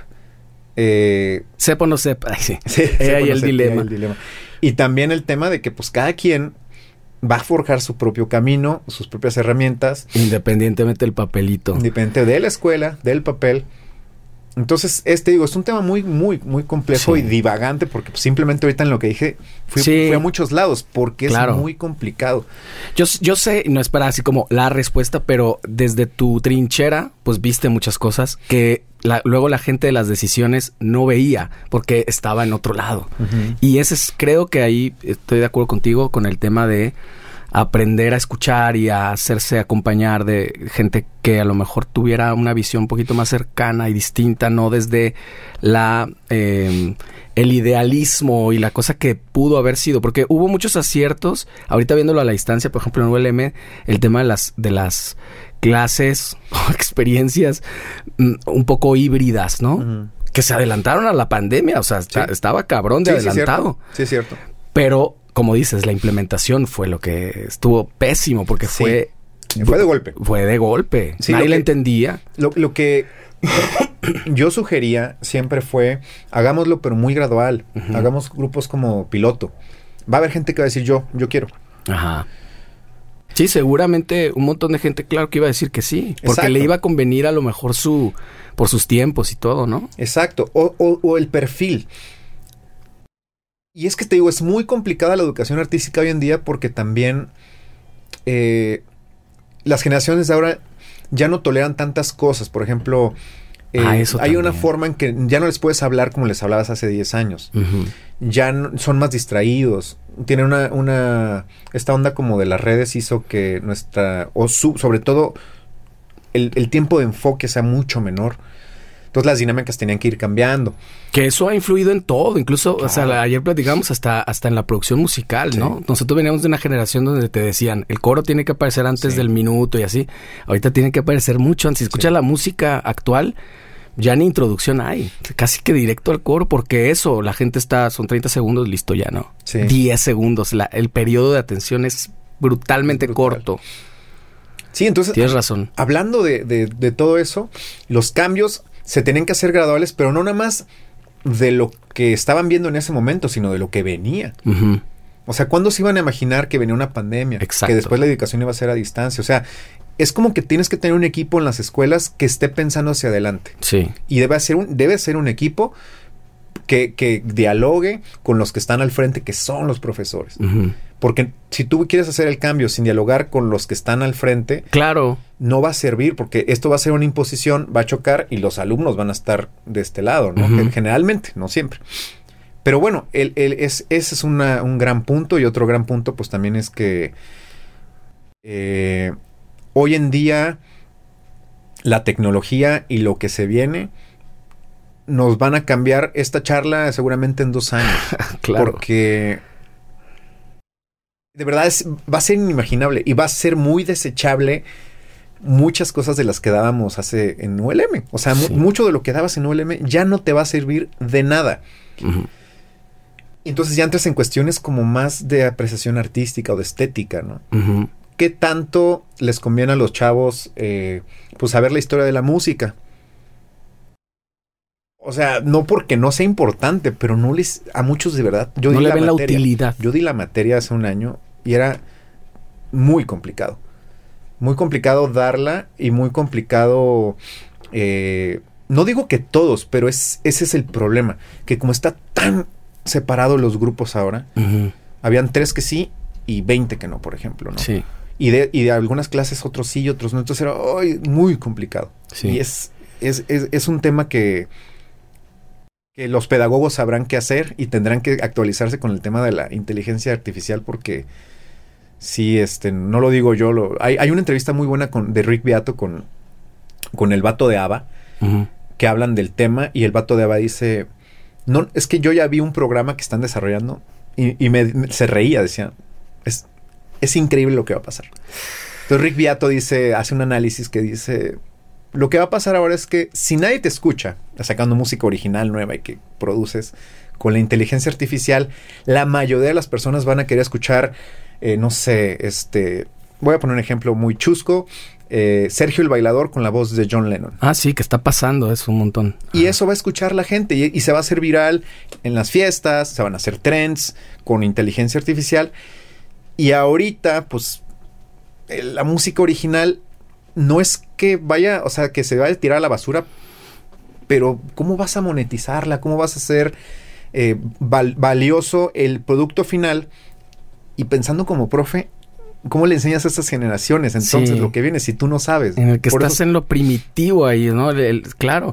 Pero es que además, si todas las carreras sucede, o sea, imagínate, cuando yo estudié mercadotecnia no había redes sociales. ¿Sabes para lo que sirvió esa carrera en el, en el 97? Exactamente. Para nada. O sea. ¿cómo haces un focus group? O sea, hacíamos focus group de, de- de for- formas muy diferentes. Todas las carreras cambian, pero la música creo que más todavía. Sí. Porque dónde puedes trabajar y creo que finalmente los que han sido exitosos, que estuvieron estudiando ahí, son los que han sido inteligentes para acomodarse en distintas áreas y hacer muchas otras cosas. No era, había mucha gente que tenía como la idea de, listo, estudio, me meto a este grupo y ya, ¿no? O sea, como, como el médico que sale y tiene su consultorio y ya está todo. Sí. Ahí es, eh, es, mm, diametralmente distinto. Y además la misma, por ejemplo, las ingenierías, la- las cosas que se veían hace unos 10 años en los DAOs y estas cosas, pues sí, los fundamentos sí. Pero con lo mismo que tú dices de las la inteligencia artificial o las mismas tecnologías que se van renovando tanto, simplemente ya es obsoleto lo que estudiaste hace cañón. 10, 5 años. Está muy cañón. Por ejemplo, eh, hablando del tema de, de ingeniería, ¿no? Slate acaba de sacar un plugin que te ofrecen como tres pruebas gratis, que tú le, le haces un prompt para que te hagan una masterización con el estilo de fulano y sutano eh, y Mengano. De hecho, en la página, o no me acuerdo, en los comentarios del, del video ve- leía que la gente decía, es que cómo es posible que estén comercializando eso, van a dejar sin trabajo a los ingenieros de audio, pero no se dan cuenta que igual eso está pasando con, la, con los compositores. Por ejemplo, hay programas que hoy en día ya le puedes decir, hazme una orquestación que esté en el estilo de... John Williams, ¿no? de John Sí. Williams, de Borak, de Mahler, este, con esta instrumentación, con esto, con esto, con esto, y, y Y va a estar estéticamente muy cercana a lo que podrías hacer tú con un años y años de que, estudio. que tú, incluso como profe, es difícil que te des cuenta si lo hicieron con una inteligencia artificial o lo hizo alguien. Sí. A lo mejor va a tener errores porque tiene errores todavía, ¿no? Es que está en fase beta, ese es mi punto y a lo que iba. Si está en fase beta casi todo eso, ¿Cómo va a ser? está muy cabrón. Hay un programa que se llama Moises que yo lo uso para transcribir. Sí, sí, sí. Ves que le quitas la voz y los instrumentos. Acaban de sacar la función de acordes complejos avanzados. No manches, ya te pone las extensiones. ¿Ahí en Moisés? Ya te los pone. Algunas están mal, pero ahí te sigue poniendo. Estamos en fase beta. Ajá. ¡Wow! Pero ya te acerca. Ya te acerca. Tú le les, tú soleas la voz. Soleé la voz de. ah, ¿Cuál fue la de? Creo que fue una, una de The Cure, eh, Love Song. Ajá. Puse en solo la voz. Se escucha perfecto Robert Smith, como si estuvieras en el estudio con audio. O sea, se escucha perfecta Es la que voz. avanza mientras estamos hablando. Exactamente. Porque todavía hace unos meses perdía mucho, ¿no? Sí se oía chafón, pero cada vez avanza más. Y sí ves, yo he visto así un montón de, de videos de Freddie Mercury cantando canciones de Michael Jackson y cosas así. Y hay muchas, todavía hay unas Sí. chafitas, pero hay unas que sí están muy cercanas, como dices, fase beta, ¿a dónde vamos a llegar? Y, y, bueno, complemento lo que estábamos hablando de la, de la, de la academia como cierre de, de ese tema, porque es, necesitas sí o sí renovar tu plan de estudios, necesitas ese equipo, ¿no? Que esté como cazando la, la, la actualidad, que esté percibiendo lo que está pasando.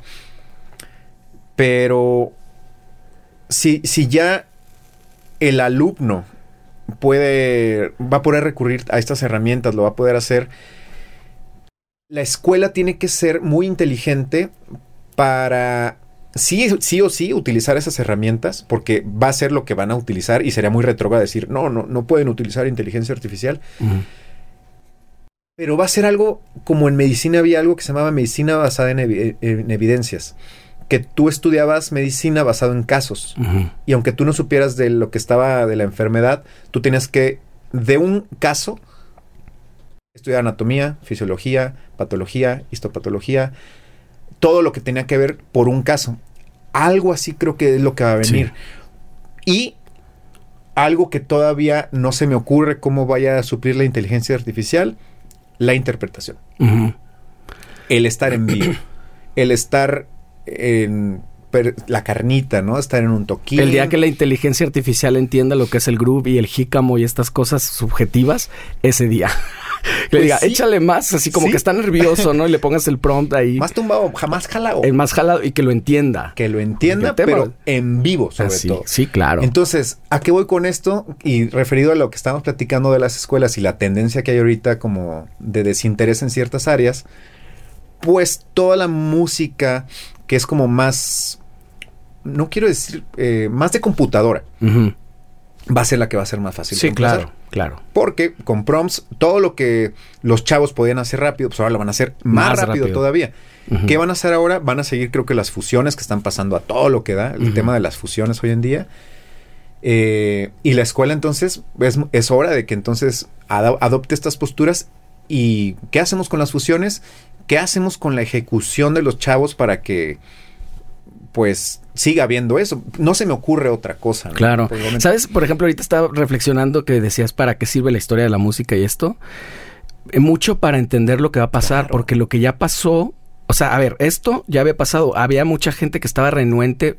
Si te vas así, no sé, 100 años en la música o más puede ser, eh, cuando los discos. Había mucha gente renuente de que no, ya no van a contratar orquestas. Exacto. Prohíban eso. Los discos es el diablo, porque no. Y las orquestas, ¿qué onda? La gente va a escuchar música en su casa. Cuando salió la radio, lo mismo, que decía, no, pues no, ya no van a comprar discos, lo, lo tienen ahí gratis. Se fue adaptando. ¿Cómo nos fuimos adaptando? De alguna forma. Seguramente es muy distinto y no eh, nadie le, le atinó tal cual como iba a ser. Pero eso que tú dices, como estas ideas, soltarlas, pues probablemente alguna de esas. Y tal cual dices, ¿eh? vamos a regresar ni siquiera en mucho tiempo, en dos años, y, Sí. y- y lo vamos a ver ingenuo lo que estamos diciendo hoy. Sí. Porque incluso ves podcast o charlas de hace, de, de antes de la pandemia, por ejemplo, y parece otro mundo. Sí, Eso es pasa cuando, mundo. cuando lo ves, ves una entrevista de 15 años atrás, pero ahorita pasa en dos. No, Sí. o sea, está avanzando, siempre ha avanzado rápido, pero ahorita está muy cabrón. Muy o sea, este mismo año, yo creo que lo empezamos no hablando tanto de inteligencia artificial como estamos ya a mitad del mismo, ¿no? Sí. No hablábamos tanto de eso.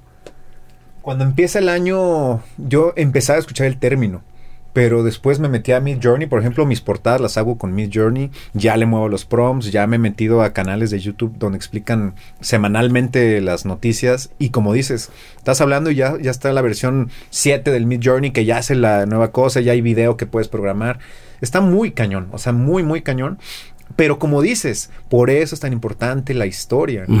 Entender por qué cuando llegó eh, la, la luz, por ejemplo, ujú. cambió todo. Cambió todo. O sea, Chicago Blues. Ah, pues ahora tenemos blues eléctrico, ¿no? Claro. Ahora Muddy Waters va a tocar la guitarra eléctrica. Sí, o sea, esos Chicago, cambios ¿no? fundamentales en la humanidad han sucedido. No, o sea, no nos sorprendamos tanto. Nada más el, el tema es cómo nos adaptamos. y ¿Y cómo, ¿Cómo, lo- cómo te vas a reinventar? ¿Cómo te vas a actualizar? No- nos- nuestra generación, hay muchos compañeros que, que todavía no, no- no saben mucho de- del, del tema de la inteligencia artificial o no apenas están escuchando el término. Y nosotros tenemos que estar súper metidos ya en todo eso porque nos van a dar una barrida cañoncísima si no nos ponemos las pilas en eso, ¿no? Sí, tienes razón. Si de por sí también las tecnologías. Yo había visto hace unos años todavía cuando eso de la de, de que empezaban a implementar estas cosas híbridas en las escuelas, pues en realidad podías aprender todo desde hace mucho en YouTube. Sí. Lo que no se podía hacer era disciplinarte y por eso seguía funcionando el tema de la escuela. Porque, bueno, pues tienes armonía el lunes en la mañana Claro. y hay que ir a huevo. Es difícil que lo hagas. Sí se puede, pero es difícil que lo hagas en tu casa. Me- tengo clase ahorita, ¿no? Pero es posible, es alcanzable. Ahorita más la gente, pero luego se va para otro lado, como dices. Pues, ¿para qué quiero aprender armonía? Yo le puedo decir a este programa que me acompañe como una onda a fulano. Le dices qué estilo y te lo medio acompañas. Quiero hacer una canción tipo George Benson. Sí. Y como tiene tantos, ah, tantos este, elementos para entenderlo, que es un, que, que digo, o sea, no sé qué tanto lo entienda, más bien lo, nos descifra muy fácil. Te das cuenta que el ser humano es sencillo de, de descifrar y, y como que una inteligencia artificial puede entender qué es lo que no- luego nos conmueve. Sí. Por eso la poesía Sí. que está, está cerca, no está todavía, pero está cerca. Hay muchas, has, has visto seguramente muchos güeyes que están haciendo ejercicios de canciones tipo tal, ¿no? El soundtrack está haciendo mucho eso, tipo Limp Bizkit y tipo Linkin Park y se, se parecen las letras y las pones en inglés y eso. Sí. Está bien cabrón. Sí, está muy interesante el tema. Da mucho también para hablar. Se une con el tema de la academia, se une con el tema de las escuelas, se une con el tema del, del campo laboral, que es todo un tema también. Ese es un temazo. El Sí. campo laboral para los músicos es algo, es como algo eh, que no se habla mucho y se debería hablar mucho. Porque no está fácil, porque a todos nos ha costado mucho eh, vivir con la música, para la música, desde una perspectiva sana, en donde no te, no te, no te tienen que agobiar cosas que a veces son tapujos bien tontos que tenemos los músicos. Ay, que yo no toco covers, que yo no toco esto, que yo no toco el otro, que... Y, y- y- y te vas como tú solito cerrando. Yo siempre he dicho que debe haber como una materia o debe haber una orientación siempre de alguien que, que- que sea un mentor realmente, que te diga cómo está la onda, ya viviendo con la música como un medio de, o sea, que, que- que tú puedas trabajar de la música, pues, y que, que no dependas, o sea, si, si, quieres 100% dedicarte a esto, o sea, como que, que sea la música tu ingreso, tienes que hacer muchísimas, muchísimas cosas para poder llevar la, la fiesta en paz en la parte económica. Sí. Y es algo de lo que casi no se habla. Por ejemplo, hoy en día una carrera como ejecutante es prácticamente, es muy complicada para un egresado. Pues. Híjole, es como, ¿qué más vas a hacer? Como que depende de otras cosas más que de tu capacidad musical, ¿no? De tu capacidad de socializar, de venderte, de conectarte, del famoso networking. Y también como un poco esto como en casa, que no importa tanto lo que te digan, sino lo que hacen, eso pasa en las escuelas, porque muchas veces los maestros dicen una cosa, pero tú conoces a tu maestro y sabes que el güey no está llegando a fin de mes con lo que toca o no toca. Y estas cosas son complicadas. Yo sé que hay muchos que luego se ofenden con eso, pero, pero sí pasa, pues, que dices, pues, ¿por qué me está diciendo esto este maestro? Él no lo hace en su vida real, ¿no? O sea, no, no vive de esto o vive de dar clases. Entonces, a lo que puedo aspirar yo es a dar clases. Sí. Un poquito ese. Sí, sí, sí.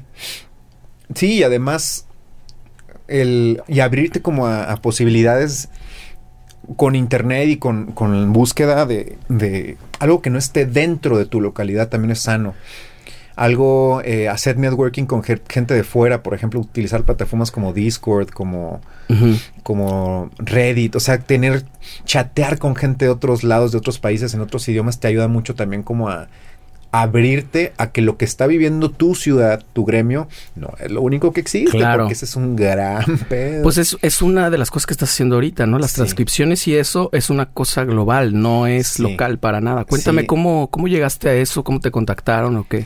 Pues... ¿Guitarreo se llama? Guitarreo es una rama de Dromio. Esta página que se hizo muy famosa en la pandemia. Eh, también es educación. Es una, es son plataformas de educación musical. Eh, empezamos con primero The Songs Project, se llama. Son canciones que uno transcribe para el, el alumno que paga una membresía. Y son transcripciones muy meticulosas, muy curadas. Yo tengo un superior, un jefe que es italiano, que él es el que revisa y a veces entrega los trabajos a otros como proofers se llaman, revisores, ¿no? De la, de la obra que haces. Pues entonces tienes que saber armonía, tienes que saber obviamente solfeo, eh, transcribir la rítmica exacta de la canción, tienes que saber usar perfectamente Guitar Pro, tienes que saber eh, obviamente tener abierta la cabeza para investigación de la canción que te esté tocando. Por ejemplo, Johnny Mitchell, que tiene afinaciones brutales, ¿no? O sea que Open G, Open D, y que en esta no es nada más eso, sino una guitarra hace la otra cosa. Por ejemplo, me tocó Wild Horses de los Rolling, es una locura. O sea, tú la escuchas, eh, está fácil en huesearla, coberearla, pero la grabación es lo complicado. Porque Keith Richards tiene una afinación por allá suenan otras dos guitarras con afinaciones diferentes, unas 12 cuerdas, otra es afinación tipo Nashville. Entonces, eso cuesta mucho trabajo. Sí, descifrarlo. Además, tu instrumento lo tienes que tunear para esa manera para ir sacando la roll. Y así, entonces es complicado. ¿Cómo lo conseguí? Eh, Memo, mi bataco, el memito, este, en Discord precisamente entró a un foro donde no sé cómo lo contactan, y Dromio lo, lo jala, ¿no? En un momento me dice, oye, ¿quieres este chambear de transcripción? Yo estaba así como que sí, necesito hacer algo más porque ya eso es, lo que te decía como del ciclo de, de, las escuelas estaba terminando, ya se sentía, o sea, se sentía. Sí, sí, sí. Pum. Entonces entré así justo en el momento adecuado. Qué chido. Y de lo de Tesseract también fue por Memo. Y entonces en Guitario pues ya me están dando otras, otras ramificaciones también de chamba. Y pues es una empresa canadiense en donde todos estamos en diferentes lados. Este, pues todo es en inglés, todo es, es fuera de aquí, ¿no? Entonces no, está tan... ¿Y estás trabajando en tu casa? Trabajo en casa. a gustísimo. A gustísimo y a la vez es como retador porque tienes que programarte tú sol, no tiene, o sea, tú te programas, tienes tus deadlines y si no los logras, pues las consecuencias son para ti. Exacto. Trabajas, ganas, trabajas, no trabajas, no ganas. Claro. Entonces sí es como una mezcla muy perfecta como de todo lo que de todo lo que ha sido mi carrera este, este trabajo, porque es como tienes que ser rápido y eficaz y toda la, la, armonía que aprendí, pues la estoy bajando al balón ahorita con, con este, este nuevo trabajo. Y. Pues mira, ahí está la respuesta, vaya que sí te sirvió la escuela. Exactamente. y es a lo que voy. Me sirvió la historia porque también la historia me, enseñó mucho este, de lo que estoy eh, transcribiendo. saber recurrir rápido a que existen otro tipo de afinaciones, este, recurrir, tener las herramientas para recurrir rápido, usar la inteligencia artificial, la uso, por ejemplo, para los créditos. Credits eh, son X canción, eh, Even Flow de Pearl Jam, y ya, quiénes son los guitarristas, qué año salió, para tener segura los créditos que tengo que poner. Eh, ChatGPT, dime quién hizo, cuántas guitarras suenan aquí, para primero locales, ¿no? No, pues que suenan dos. Ok, ¿qué tipo de guitarras son? Una es 12 cuerdas y otra es afinación open. Órale, chido. Verifico en YouTube, si es cierto, si es cierto. Verifico en Wikipedia y ahí empiezo a transcribir. Entonces, tú utilizas. hay veces que se equivoca. Sí, hay veces. Todavía se equivoca y le dices, oye, te equivocaste y te dice, perdón, tienes razón. Ah, cabrón. Y esta es la afinación que usó Johnny Mitchell. Y ahí aprende para otras ocasiones. Ahí aprende y recurre por sus algoritmos rapidísimo a jalar información de otros lados. Es impresionante. Sí, está bien cabrón. ¿Cómo aprende? Entonces yo tengo ya un chat especial para ChatGPT en donde hablo nada más de créditos. Tengo otro para hablar nada más de afinaciones. Eh, tengo otro, por ejemplo, donde le decía, oye, en tal rola, no me acuerdo cuál era, creo que eran de Traveling Wilburys. Wilburys, ¿cómo se dice? Sí, Wilburys. Eh, ¿Cuántas guitarras suenan? Porque ves que todos tocan guitarra. Esa rola fue una locura transcribir. Es este Handle with Care o alguna de esas. Handle with Care, o sea, ¿cómo, ¿Cómo, cómo, descifro las dos acústicas que están haciendo lo mismo, pero a veces estas se desfasan? Y, tienes que hacer todo. El claro, no, pues es Jeff Lynne, este... Bob Dylan. Roy Orbison. Este, George, George Dylan creo que nada más canta ahí, ¿no? Ah, sí, no toca ahí la creo Que, bueno, no acuerdo, creo que sí. Y Tom Petty. me tocó pues, también Tom Petty, varias de Tom Petty. Entonces, todo me ayuda muchísimo. Es, realmente es como un compañero la inteligencia artificial. Y hay, y, es, y para allá va la cosa. Tienes que ser la tu aliado y tu herramienta. Y tiene que ser algo hoy en día que te ayude a facilitar tu trabajo. Esta portada salió de, de, de, Mi Journey por un prompt que hice muy específico, muy, muy, muy curado.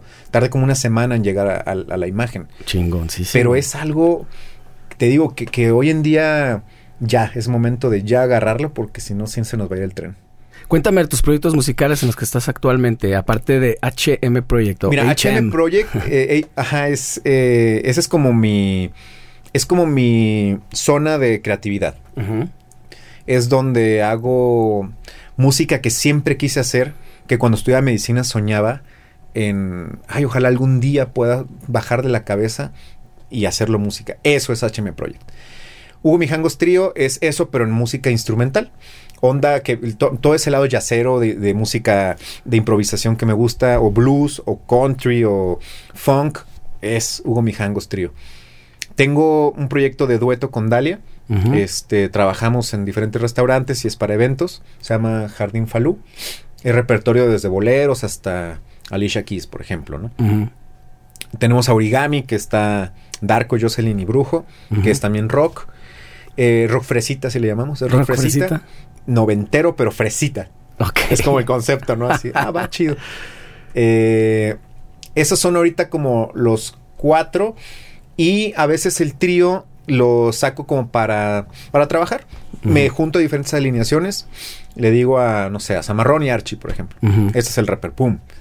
Y sacamos ese rapper. O a veces dueto, ¿no? Galvez, vente, vamos a tocar aquí a Calabacitas. Yo disfruto mucho tocar porque también es algo que siempre quise.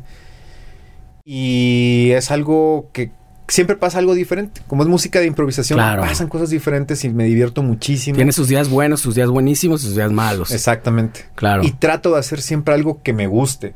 El lado lupero también como live looping.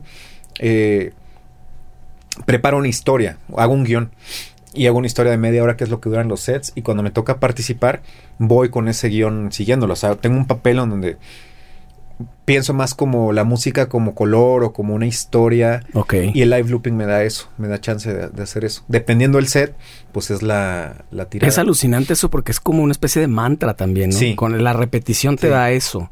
O sea, fuera de, o sea, te, te, te ajusta a un campo, a un sendero creativo, digamos, pero por medio de esta repetición que además se dio siempre a la humanidad, estas cosas mántricas de estar repitiendo otra vez y e ir agregando cosas, quitando otras y eso es, muy interesante. Es muy interesante. Son ciclos como el, corazón, ¿no? Simplemente la respiración. Eh, cada órgano se regenera en cierto tiempo, ¿no? Entonces es maravilloso el live looping. Entonces, sí ando con muchísimo trabajo también tocando. Pero ahorita lo, lo junto eso con las clases particulares y también hago locución. Ah, Este, ¿sí? Con un amigo para una empresa que se llama Emerson. Hago ahí la voz, este, del, como sus capacitaciones para la, para la, el habla hispana. Ah, qué chingón. Eso está bien perro. Entonces, pues de todo, o sea, pues, de- de- tienes que hacer muchas cosas para que eso para no te dicen luego en la escuela, ¿no? que es a lo que voy. Ajá. El tema de las finanzas es muy importante en los músicos. ¿no? Son temas que no se tocan, que deberías tener finanzas 1, 2, 3, 4, 5, 6, 7, 8, 9, 10. Sí. Maestrías, todo lo que tenga que ver, por favor, con ese tema Porque- es igual de importante que la historia, que el solfeo, que la. Claro, porque luego también, ¿no? Tu, tu seguridad social, por ejemplo, que te la tienes que proveer tú mismo Sí, y pensarlo. Digo, muchas veces estás muy joven y dices, claro. chingados eso, ¿no? Pero pronto, allá en tu- que empiezas a los 40 y ya Sí. empiezas a tener ciertas dificultades y caer enfermo es una maldición económica, así que te puede desmadrar todo lo que, lo poco o mucho que hiciste. Sí. Bien cabrón. ¿Qué sigue para Hugo Mijangos? ¿Qué te, qué, qué te falta por hacer? Has hecho un chingo de cosas. Pues mira, yo tengo ahorita como un, un trip muy creativo. Quiero aprovechar el tren así como el que me subí. Eh, sigo mucho a Rick Rubin. Y sigo mucho los consejos que da. Eh, no le tengo miedo como a, lo que posiblemente antes le tenía miedo, ¿no? Que era como... eh, ¿Qué va a decir la gente cuando escuche esto? Cuando empecé a cantar precisamente fue en la pandemia. Fue como, me vale madre si... Siempre digo, si Bob Dylan canta.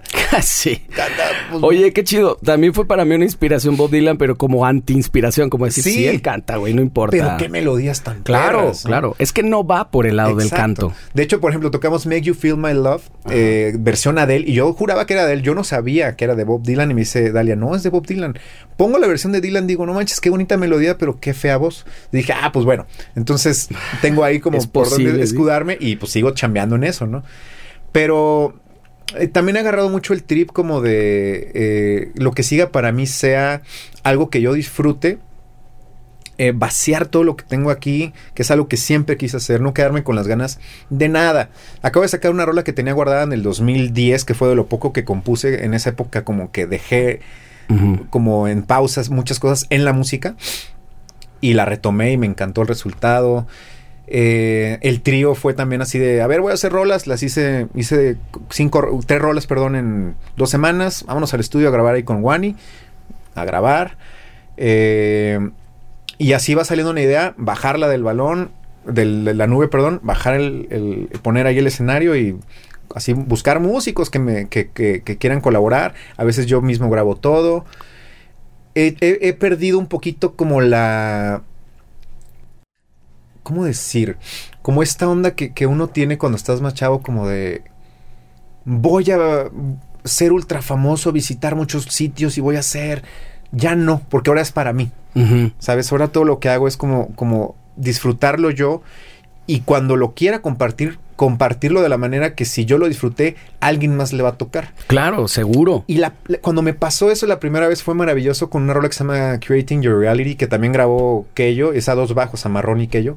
Y alguien me escribió, una persona de Rusia. Wow. Y yo, ¿pero cómo llegó a Rusia? Me escribe en inglés ahí medio mal redactado y hablado. Pero yo, así muy emocionado de lo que había, de lo que me había puesto, ¿no? De wow, me, me salvaste, fue pandémica, me salvaste de muchas cosas, porque la rola habla de eso, de crear tu realidad. Y eso es para mí lo que vale hoy en día, ¿sabes? Claro, por supuesto. Mi hijo es súper fan de mi música, entonces también eso para mí es, Po- Es, un como gran muy éxito. valioso. Claro, por supuesto. Eh, cuando he llegado a tocar y la gente me agradece y compra merch o- y, y estoy como en ese, en ese tren. Igual y, y la este los sueños ya no vuelan tan alto como dice John Mayer en una de sus letras, pero no es que, que No se esa fueron. altura que, que, que buscaba infinita fuera real o fuera algo que yo buscara realmente, sino creo que lo que buscaba realmente es en donde estoy ahorita navegando, en, en esas, en esas, en esos oleajes ando ahorita Pues navegando. está bien chingón porque realmente el éxito de- está más cerca de lo que creemos, ¿no?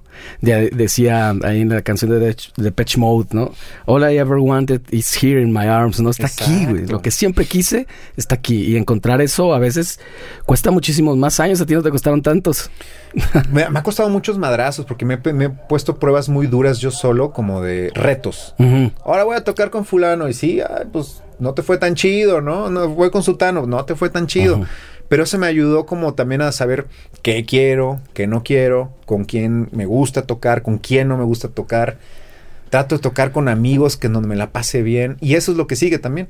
O sea, seguir haciendo música, eh, seguir enseñando porque me encanta dar clases y lo hago de manera particular ahora nada más. Pero lo disfruto más, o sea, muchísimo, porque están muy enfocados y eso es lo que a mí me gusta. Sí. ¿Quieres eh, aprender algo? Dime qué quieres de lo poco mucho que yo te pueda transmitir, pero enfocado a lo que tú necesites.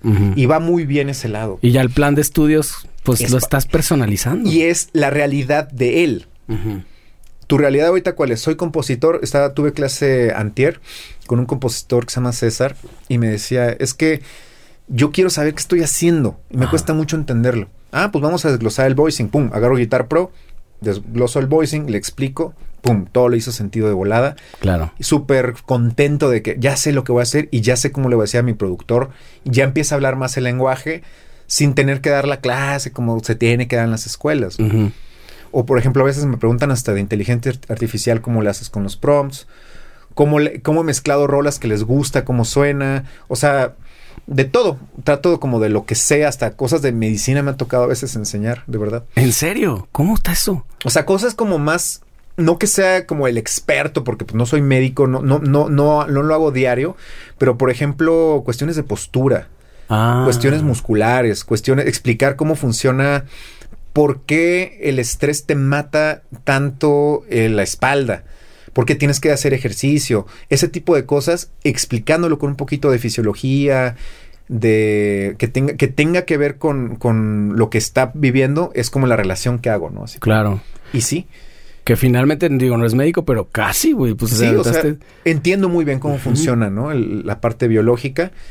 Eh, Y se hace como más holístico, ¿no? O sea, hacer arte también con anatomía, fisiología y este rollo. Está chingón. está, está muy loco. Pues como que la forma de, de pensarlo sí homologaste ahí to- como todos los conocimientos que has acumulado en tu vida, que está bien chido. Sí, pues es algo raro, porque muchas cosas de verdad no las he buscado, pero llegan y trato de agarrar, como te digo, subirme a la ola. Ajá. Tu relación con tu hijo, ¿cómo, cómo es? Lo estás disfrutando Chulada. mucho porque además Sí. puedes estar ahí con él mucho tiempo, ¿no? Sí, es una chulada, o sea, realmente me siento muy afortunado. Tienes poco de ser papá, ¿no? Está, está- Cum- va a cumplir cuatro el sábado, este sábado 2, 2 de septiembre del 2023. Eh, ayer fue su festejo, pero pues sí, o sea, supongo que te pasa, ¿no? O sea, aprendes tanto de, de ellos. Pues sí. y te reflejas también mucho en, en- en ellos, o sea, tratas de no hacer cosas que posiblemente pasaron contigo que dices, no, yo no quiero hacer eso, no, lo quiero hacer de diferente manera. Eh, tratar siempre de dar lo mejor, aunque a veces también cuesta trabajo, y ese es también un reto. Pues Sí. diario es un reto, tenerle la paciencia para, oye, ahorita no, hijo, estoy ocupado, oye, estoy dando clases, salte, oye, en este momento no te puedo atender, o a veces sí lo, tienes lo tienes que atender porque es necesario Ajá.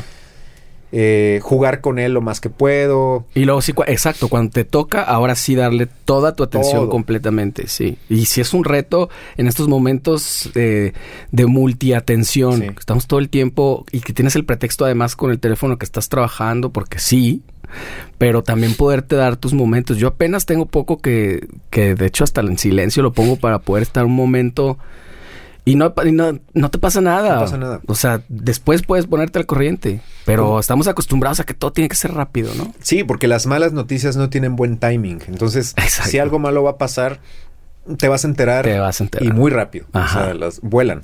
Entonces, Exacto. realmente esta cosa hay que dejarlo descansar lo más que se puede el celular y darle la, la atención.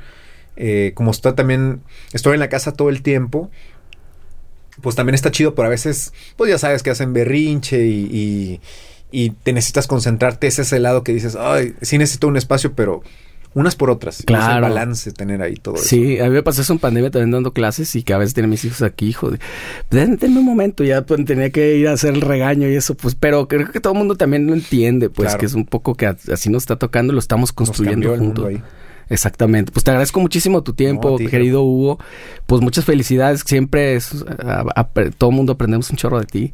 También mucha gente también has, has, este como que mm, tocado un montón de vidas que, musicales y de y de otro de- como en el sentido también más de filosofía y esto. Y está bien chingón. Gracias, me dijeron. Te igual, agradezco, mucho. Y pues seguimos en, en todas tus redes ahí tu trabajo. Sí, pues estoy ahí en Instagram, TikTok, Facebook, HM Project, así de fácil. Eh, cualquier cosa, pues ahí platicamos. Buenísimo. Venga, muchas gracias Hugo. Nos vemos la próxima.